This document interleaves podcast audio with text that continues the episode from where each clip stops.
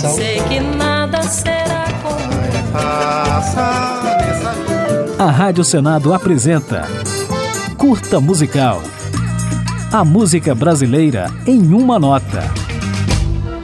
Ninguém me ama, ninguém me quer. A cantora Nora Ney foi um dos ícones do samba canção nos anos 1950, estilo que foi apelidado de fossa, graças ao andamento mais lento das músicas e às letras carregadas de romantismo e sofrimento. De cigarro em cigarro, olhando a fumaça no ar se perder. Além de ter feito muito sucesso no final da era do rádio, Nora Ney foi uma pioneira musical e comportamental.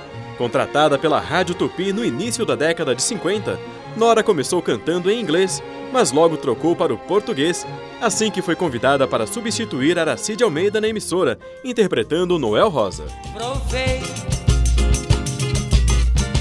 do amor todo amargo que ele tem.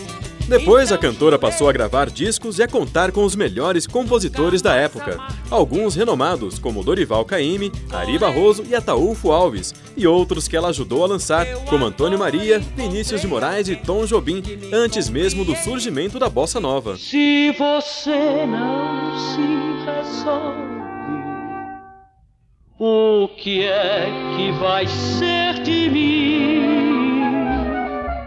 Nora Ney acabou sendo pioneira também quando lançou em 1955 a primeira gravação da história do rock brasileiro, uma releitura para Rock Around the Clock, sucesso de Bill Haley and His Comets.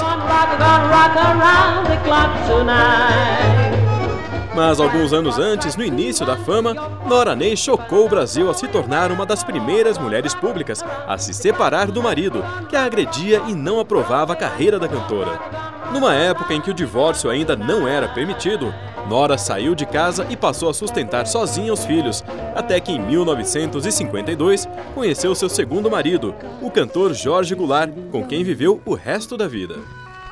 Quanto tempo faz? O tempo passa depressa. Por causa da militância comunista de Jorge e Nora, após o golpe de 1964, o casal teve que se autoexilar, período em que divulgaram a música brasileira para o mundo, excursionando pela Europa, América, África, Oriente Médio e também pela ex-União Soviética. Ai, ai que saudade eu tenho da Bahia.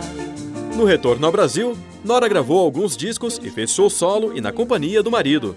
Até que no final dos anos 90 sofreu um AVC que a afastou da música. Alguns anos mais tarde, em 2003, a cantora morreu de falência múltipla dos órgãos, aos 81 anos de idade.